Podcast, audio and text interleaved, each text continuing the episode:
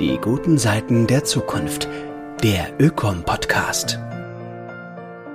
Hallo zusammen, willkommen zu einer weiteren Folge unseres Ökom-Podcasts. Am Mikrofon ist Manuel Schneider. Weniger ist mehr. Auf diese eingängige Formel läuft seit jeher die Kritik an unserer Konsum- und Wachstumsgesellschaft hinaus. Gewinn durch Verzicht, Befreiung vom Überfluss, so lauten die nicht minder verheißungsvollen Slogans, für die man viel Kopfnicken erntet bei all denen, die für mehr Ökologie und Nachhaltigkeit im Leben plädieren. Doch die Zeiten ändern sich gerade. Es herrscht Krieg in Europa, der vielbeschworene Wohlstand für alle, ohnehin bislang mehr Versprechen als Realität, wird zunehmend zu Fata Morgana. Stattdessen steigen die Lebenshaltungskosten ungebremst und es droht eine globale wirtschaftliche Rezession ungeahnten Ausmaßes.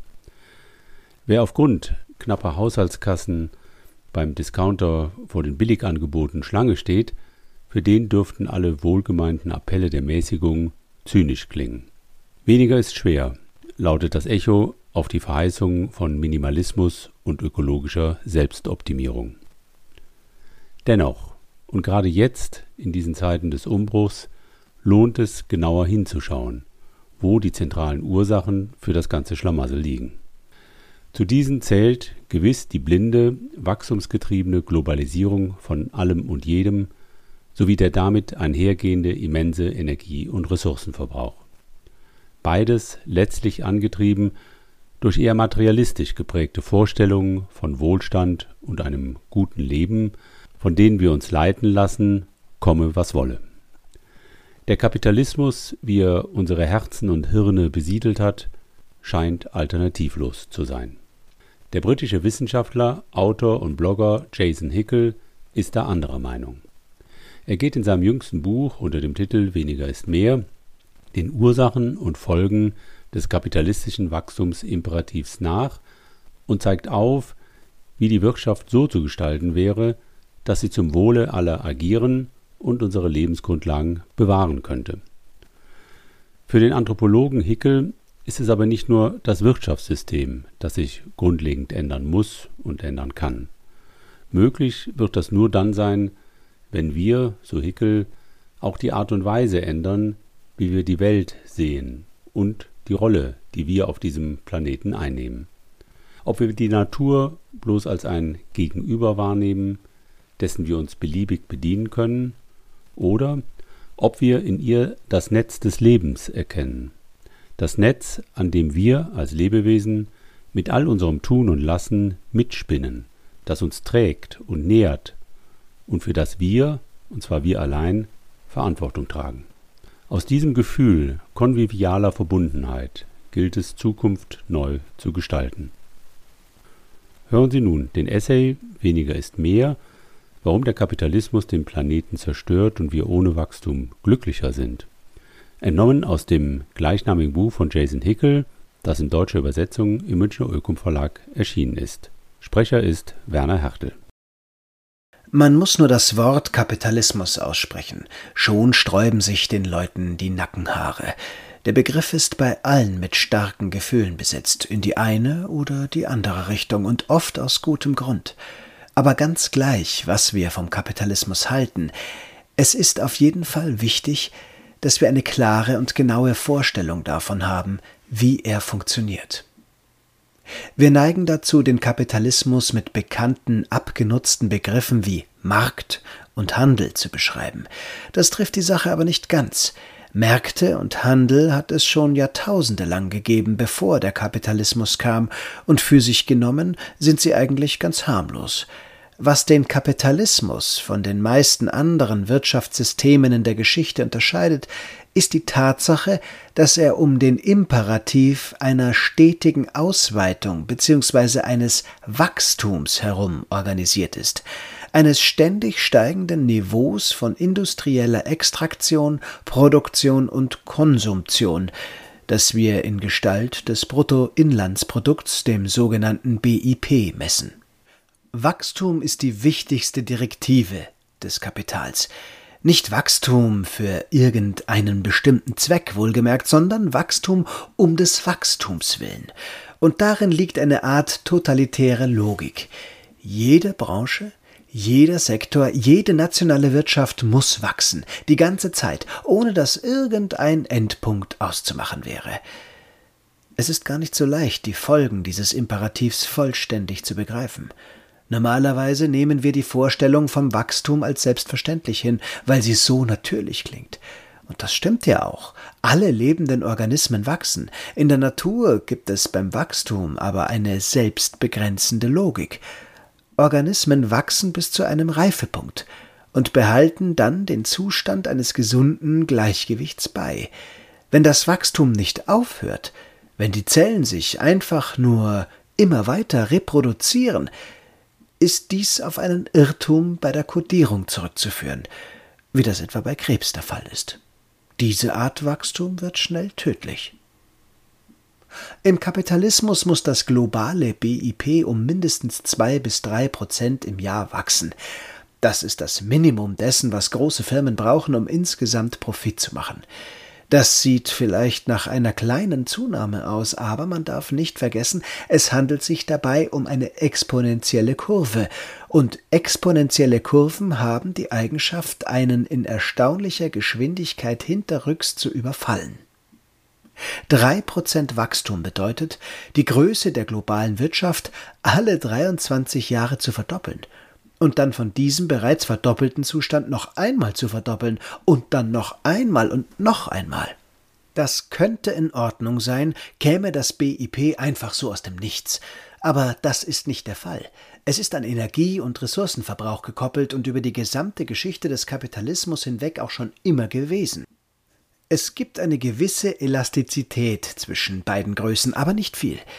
Während das BIP wächst, wälzt die Weltwirtschaft jedes Jahr immer größere Mengen an Energie, Ressourcen und Abfall um, bis zu dem Punkt, an dem sie jetzt dramatisch über das hinausschießt, was die Wissenschaft als sichere planetare Grenzen definiert hat, mit verheerenden Folgen für die lebendige Welt. Am Entstehen der ökologischen Krise sind aber nicht alle in gleichem Maße beteiligt. Es ist wichtig, dass man sich das klar macht. Länder mit niedrigem Einkommen und überhaupt die meisten Länder des globalen Südens bleiben durchaus innerhalb ihres gerechten Anteils an den planetaren Ressourcen. In vielen Fällen müssen sie de facto ihren Energie- und Ressourcenverbrauch sogar erhöhen, um die Bedürfnisse der Menschen zu befriedigen. Das Problem hier sind die Länder mit hohem Einkommen, in denen sich das Wachstum vollkommen von jeglicher Vorstellung von Bedarf losgelöst hat und sich schon lange weit jenseits dessen bewegt, was man für ein gutes Leben der Menschen braucht. Die globale ökologische Krise wird fast ausschließlich durch exzessives Wachstum in den einkommensstarken Ländern angetrieben, insbesondere durch extreme Akkumulation unter den Superreichen, während die Folgen den globalen Süden und die Armen überproportional treffen. Letztendlich handelt es sich hier auch und ganz wesentlich um eine Krise der Ungleichheit. Wir wissen ganz genau, was zu tun ist, um einen Klimakollaps zu vermeiden. Wir müssen alles für eine rasche Einführung von erneuerbaren Energien mobilisieren, für einen globalen Green New Deal, um die weltweiten Emissionen innerhalb von zehn Jahren zu halbieren und vor 2050 auf Null zu bringen. Dabei muss man immer im Auge behalten, dass es sich bei diesem Ziel um den globalen Durchschnitt handelt. Angesichts ihrer größeren Verantwortung für die Emissionen der zurückliegenden Jahre müssen einkommensstarke Nationen diesen Prozess sehr viel schneller bewerkstelligen und den Nullpunkt bis 2030 erreicht haben. Die Dramatik der Situation kann gar nicht hoch genug eingeschätzt werden. Es ist die allergrößte Herausforderung, der sich die Menschheit jemals gegenüber sah. Die gute Nachricht, das ist durchaus zu schaffen. Es gibt allerdings ein Problem. Die Wissenschaft lässt keinen Zweifel daran, dass wir das nicht schnell genug hinbekommen, um die Temperaturen unter 1,5 Grad Celsius oder auch unter 2 Grad Celsius zu halten, wenn wir gleichzeitig die Wirtschaft weiter wachsen lassen. Und warum ist das so? Weil mehr Wachstum mehr Nachfrage nach Energie bedeutet und mehr Energienachfrage macht es erst recht schwierig, in der Tat unmöglich, in der kurzen Zeit, die uns zur Verfügung steht, ausreichend erneuerbare Energien auf den Markt zu bringen, um die Nachfrage abzudecken. Selbst wenn es dieses Problem nicht gäbe, bleibt dann noch eine Frage. Wenn wir endlich irgendwann 100% saubere Energie haben, was machen wir dann damit? Wenn wir die Art und Weise nicht verändern, wie unsere Wirtschaft funktioniert, dann werden wir weiterhin genau das Gleiche machen wie mit den fossilen Energien. Wir nutzen sie, um unablässig Extraktion und Produktion voranzutreiben, immer mehr und immer schneller, und setzen dabei die lebendige Welt immer stärker unter Druck, weil es das ist, was der Kapitalismus verlangt. Saubere Energie mag eine Hilfe sein, wenn es um Emissionen geht, aber sie trägt nichts dazu bei, Entwaldung, Überfischung, Bodenverarmung und Massensterben rückgängig zu machen. Eine wachstumsbesessene Wirtschaft wird uns, auch wenn sie von sauberer Energie angetrieben ist, trotzdem in die ökologische Katastrophe stürzen. Der heikle Punkt dabei ist, dass wir hier offensichtlich kaum eine Wahl haben. Der Kapitalismus ist grundsätzlich von Wachstum abhängig. Wenn die Wirtschaft nicht wächst, rutscht sie in die Rezession. Schulden türmen sich auf, Menschen verlieren Arbeitsplatz und Wohnung, Lebensentwürfe zerbrechen. Die Regierungen haben alle Hände voll zu tun, die industrielle Aktivität am Wachsen zu halten, in einem dauernden Bemühen, die Krise abzuwehren. Wir stecken also in der Falle. Wachstum ist ein struktureller Imperativ, ein stahlhartes Gesetz. Und es kann sich auf stahlharte ideologische Unterstützung verlassen. Politikerinnen und Politiker der Linken und Rechten mögen sich darum streiten, wie die Früchte des Wachstums zu verteilen sind, aber wenn es um das Streben nach Wachstum selbst geht, dann sind sie sich einig. Da passt kein Blatt Papier dazwischen. Der Wachstumismus um einmal diesen Ausdruck zu gebrauchen, präsentiert sich als eine der Ideologien mit dem höchsten Führungsanspruch in der modernen Geschichte. Niemand kommt auf die Idee, sie zu hinterfragen. Weil sie sich dem Wachstumismus verschrieben haben, sehen sich unsere Politikerinnen und Politiker nicht in der Lage, sinnvolle Schritte zu unternehmen, um die ökologische Katastrophe zu stoppen. Wir haben jede Menge Ideen, wie wir das Problem lösen können, aber wir wagen nicht, sie umzusetzen, weil wir damit das Wachstum untergraben könnten, und in einer wachstumsabhängigen Wirtschaft darf so etwas einfach nicht passieren. Stattdessen berichten die gleichen Zeitungen, die erschütternde Geschichten über ökologische Katastrophen bringen, auch ganz begeistert darüber, wie das BIP in jedem Quartal wächst, und die gleichen Politikerinnen und Politiker, die händeringend die Klimakrise beklagen, rufen jedes Jahr pflichtbewusst nach mehr industriellem Wachstum. Die kognitive Dissonanz hier ist bemerkenswert.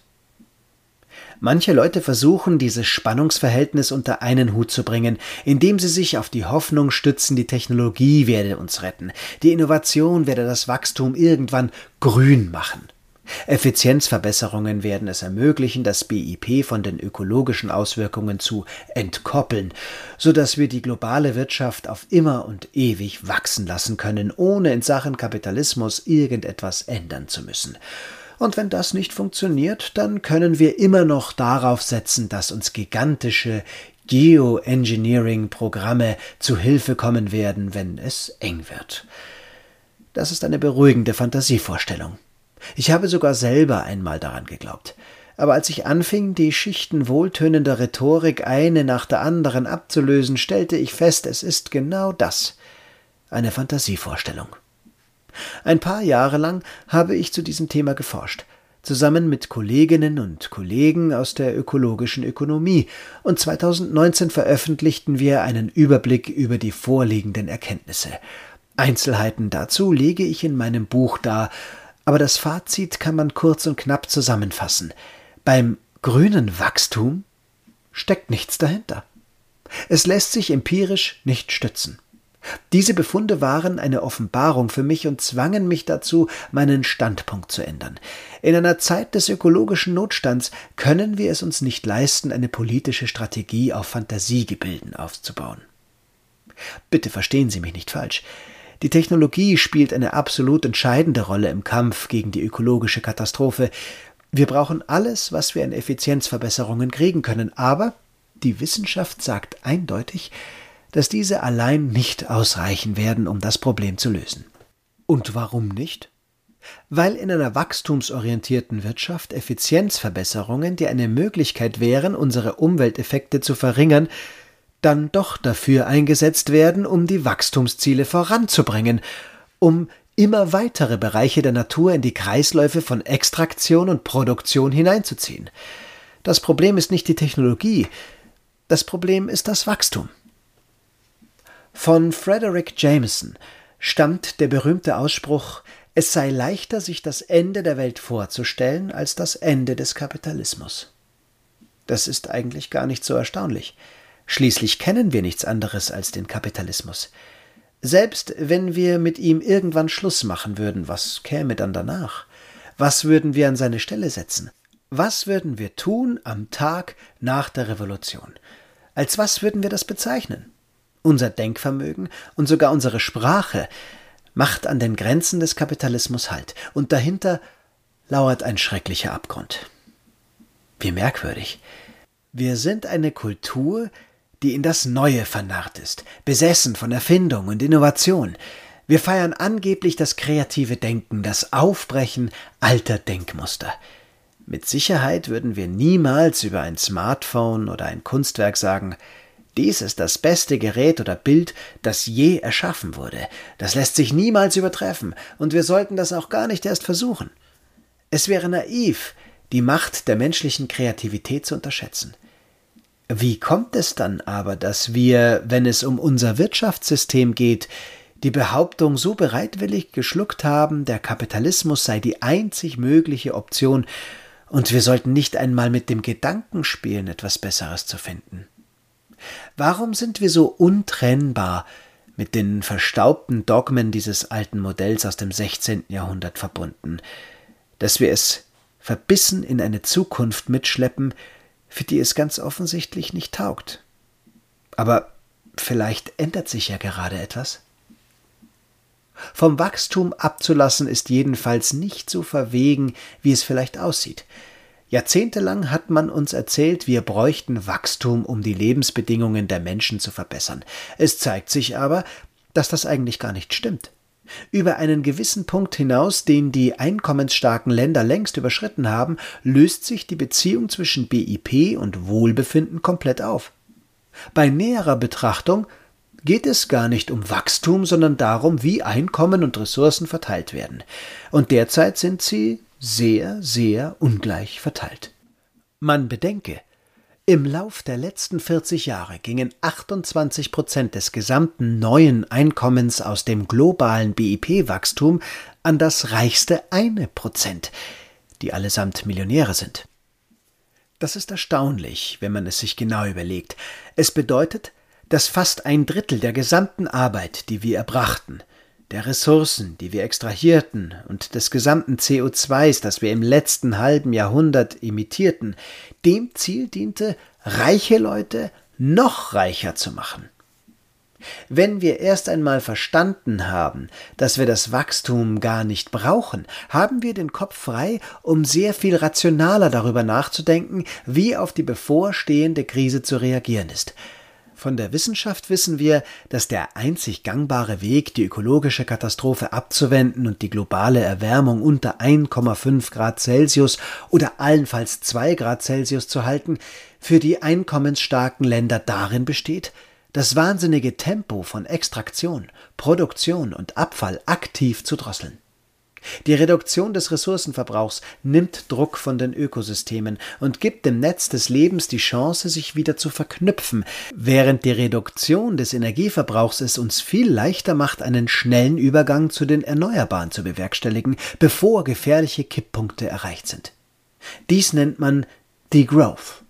Ein planmäßiges Zurückfahren von Energie- und Ressourcenverbrauch mit dem Ziel, die Wirtschaft wieder in ein Gleichgewicht mit der lebendigen Welt zu bringen, auf eine sichere, gerechte und faire Weise.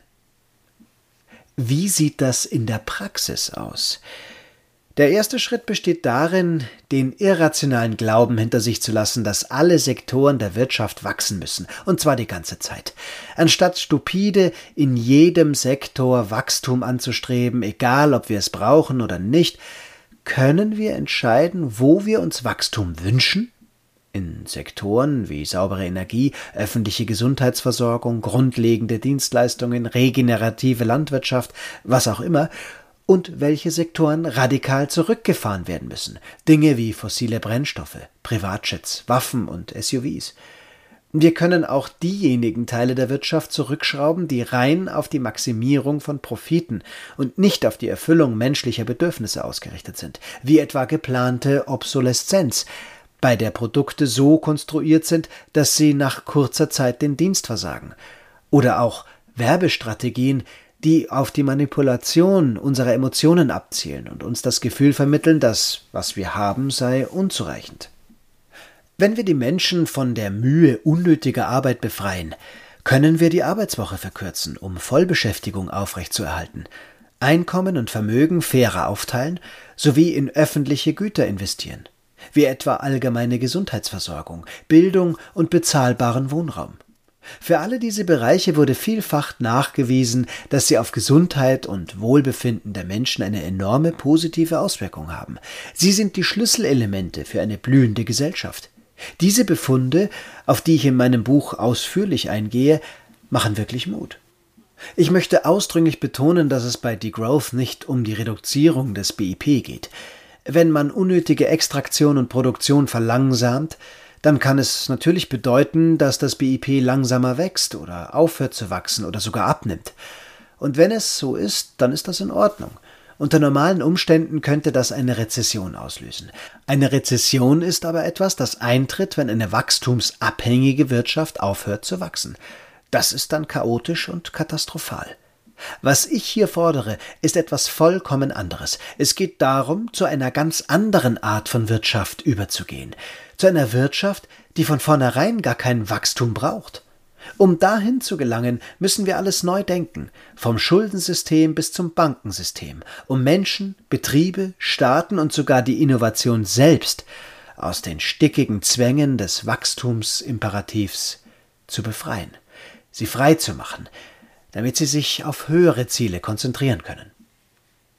Damit wir den Weg finden können, der vor uns liegt, müssen wir zuerst verstehen, wie es überhaupt dazu kommen konnte, dass wir uns im Wachstumsimperativ haben einsperren lassen.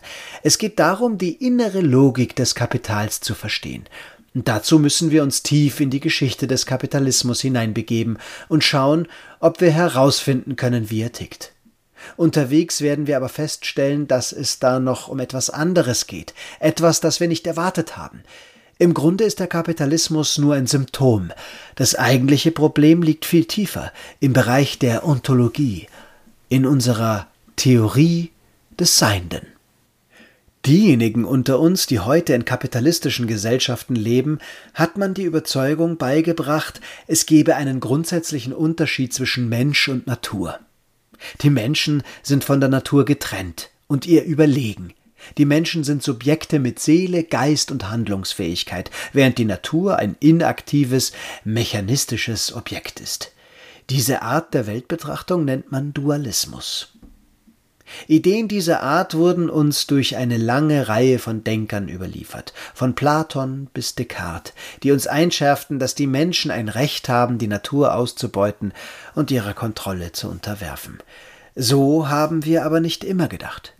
Diejenigen, die im 16. Jahrhundert den Weg für den Kapitalismus zu ebnen suchten, mussten de facto zuerst andere, ganzheitlichere Weltanschauungen zerstören und die Menschen entweder durch Überzeugung oder mit Gewalt zu Dualisten machen. Die dualistische Philosophie ist auf einer ganz fundamentalen Ebene für unsere ökologische Krise verantwortlich. Sie ist aber keineswegs die einzige Möglichkeit des Seins, die uns zur Verfügung steht. Meine Kolleginnen und Kollegen in der Anthropologie weisen schon seit langem darauf hin, dass man den größten Teil der menschlichen Geschichte über mit einer ganz anderen Ontologie gearbeitet hat, mit einer Theorie des Seins, die wir ganz allgemein als animistisch bezeichnen. Die meiste Zeit sahen die Menschen keine grundsätzliche Trennung zwischen den Menschen und dem Rest der lebendigen Welt. Ganz im Gegenteil, sie nahmen eine tiefe Wechselbeziehung mit Flüssen, Wäldern, Tieren und Pflanzen wahr, sogar mit dem Planeten selbst, und betrachteten diese als den Menschen gleichwertige und mit dem gleichen Geist besiedelte Wesen. Manchmal empfanden sie sie sogar als Verwandte.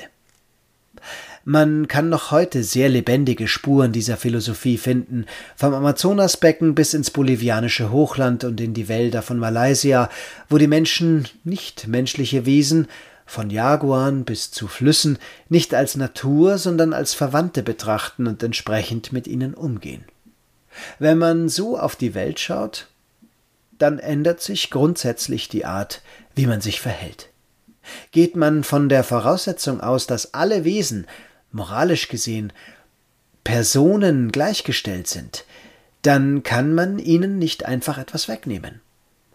Die Natur als eine Ressource auszubeuten mit dem Ziel der Bereicherung der Menschen ist dann moralisch verwerflich, so ähnlich wie Sklaverei oder sogar Kannibalismus. Stattdessen muss man in eine wechselseitige Beziehung eintreten, im Geist des Schenkens. Man muss mindestens so viel geben, wie man erhält. Diese Logik die einen ökologischen Wert in sich trägt, widerspricht unmittelbar dem logischen Kern des Kapitalismus, der darin besteht, zu nehmen und, noch wichtiger, mehr zu nehmen, als man zurückgibt. Dieses ist in der Tat, wie wir sehen werden, der grundlegende Mechanismus des Wachstums. Die Denker der Aufklärung verachteten animistische Ideen seinerzeit als rückwärtsgewandt und unwissenschaftlich. Sie betrachteten sie als ein Hemmnis für die kapitalistische Expansion und versuchten sie mit aller Gewalt auszurotten. Heute holt die Wissenschaft aber allmählich wieder auf. Die Biologie erkennt allmählich, dass Menschen keine eigenständigen Individuen sind, sondern zu großen Teilen aus Mikroorganismen bestehen, die wir für so elementare Funktionen wie die Verdauung brauchen. Die Psychologie lehrt uns, dass es für die seelische Gesundheit der Menschen wichtig ist, Zeit in Gesellschaft von Pflanzen zu verbringen und dass bestimmte Pflanzen Menschen sogar von komplexen psychologischen Erschütterungen heilen können. Von der Ökologie erfahren wir, dass Bäume alles andere als unbeseelt sind, sondern miteinander kommunizieren und durch unsichtbare Myzelnetzwerke in der Erde Nahrung und Heilmittel miteinander teilen. Die Quantenphysik lehrt uns, dass individuelle Partikel, die eigenständig erscheinen, mit anderen untrennbar verwoben sind, sogar über große Entfernungen hinweg. Und die Erdsystemforschung findet zunehmend Belege dafür, dass der Planet selber wie ein lebender Superorganismus funktioniert. Dies alles verändert die Art und Weise, wie wir unsere Position im Netz des Lebens wahrnehmen und bereitet den Weg für neue Theorien des Seins.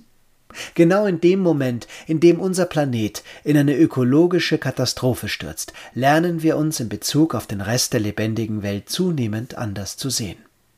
Wir erinnern uns allmählich wieder an Geheimnisse, die wir lange vergessen haben. Geheimnisse, die in unseren Herzen nachklingen wie das Geflüster der Ahnen. Dies stellt die verstaubten Sprachbilder der Umweltbewegung des 20. Jahrhunderts komplett auf den Kopf Umweltschützerinnen und Umweltschützer neigen gelegentlich dazu, in Form von Grenzen, Kargheit und persönlichem Puritanismus zu sprechen. Damit sieht man die Dinge aber genau verkehrt herum. Der Begriff der Grenzen bringt uns von Anfang an auf die falsche Spur. Er setzt voraus, dass die Natur etwas da draußen ist, von uns abgegrenzt, wie eine strenge Autorität, die uns einengt. Diese Art zu denken stammt genau aus der dualistischen Ontologie, die uns überhaupt erst in diese Schwierigkeiten gebracht hat. Was ich hier fordere, ist etwas vollkommen anderes. Es geht nicht um Grenzen, sondern um Vernetzung, das Wiedererlangen einer radikalen Vertrautheit mit anderen Lebewesen. Es geht nicht um Puritanismus, sondern um Freude, Konvivialität und Vergnügen.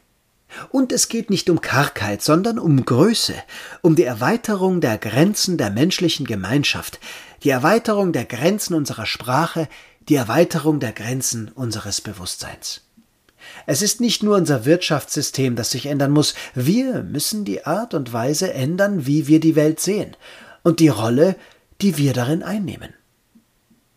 Neue Ideen haben manchmal den Effekt, dass man auf einmal alles mit anderen Augen sieht, alte Mythen zerfallen und neue Möglichkeiten erscheinen am Horizont. Schwierige Probleme lösen sich in Luft auf oder lassen sich viel leichter bewältigen. Dinge, die vorher undenkbar schienen, wirken auf einmal einleuchtend. Ganze Welten können sich verändern. Ich stelle mir gern eine Zeit vor, in der ich mich wieder von den unzähligen Insekten daheim in Südafrika bezaubern lasse. Ich bin ein alter Mann und sitze abends auf der Veranda, wie damals als Kind, schaue ich ihnen ehrfürchtig zu und lausche ihrem Zirpen. In dieser Vision hat sich auf der Welt viel verändert. Einkommensstarke Länder fuhren ihren Ressourcen- und Energieverbrauch auf ein nachhaltiges Niveau zurück. Wir fingen an, die Demokratie ernst zu nehmen und Einkommen wie Vermögen gerechter zu verteilen. Die Kluft zwischen den reichen und den armen Ländern schrumpfte. Das Wort Milliardär verschwand aus unserem Sprachgebrauch. Die Arbeitszeiten verringerten sich von 40 oder 50 Wochenstunden auf 20 bis 30. Öffentliche Gesundheitsversorgung und Bildung von hoher Qualität wurden jedermann zugänglich gemacht. Die Menschen lebten ein längeres, glücklicheres, sinnvolleres Leben. Und wir sahen uns selbst zunehmend in einem anderen Licht, dass wir nicht abgegrenzt sind vom Rest der lebendigen Welt, sondern mit ihm vernetzt. Was den Planeten betrifft, so vollzog sich eine bemerkenswerte Entwicklung. Die Regenwälder wuchsen wieder. Überall im Amazonas, im Kongo und in Indonesien, dicht und grün und voller Leben. Die gemäßigten Regenwälder dehnten sich wieder über Europa und Kanada aus. Das Wasser der Flüsse war klar und voller Fische, ganze Ökosysteme erholten sich. Wir schafften einen raschen Übergang zu erneuerbaren Energien, die globalen Temperaturen stabilisierten sich und die Wettersysteme fanden allmählich in ihre alten Muster zurück. Mit einem Wort, alles wurde langsam wieder heil. Wir wurden wieder heil. Und zwar schneller, als das irgendjemand für möglich gehalten hätte. Wir nahmen uns weniger, aber wir bekamen umso viel mehr zurück. Das vorliegende Buch handelt von diesem Traum. Vor uns liegt eine Reise, die uns durch 500 Jahre Geschichte führen wird. Wir erforschen die Wurzeln unseres derzeitigen Wirtschaftssystems, wie es sich etablierte und wie es tickt. Wir werden uns konkrete, praktische Schritte ansehen, die wir gehen können, um den ökologischen Zusammenbruch abzuwenden und eine alternative postkapitalistische Ökonomie aufzubauen. Und wir werden über Kontinente reisen, zu Kulturen und Gemeinschaften, die auf eine Weise mit der lebendigen Welt interagieren, die der Vorstellungskraft ganz neue Horizonte eröffnen. Im Augenblick ist das vielleicht nicht mehr als ein ganz leises Säuseln einer Möglichkeit aber Säuseln kann zu Wind anschwellen und die Welt im Sturm erobern.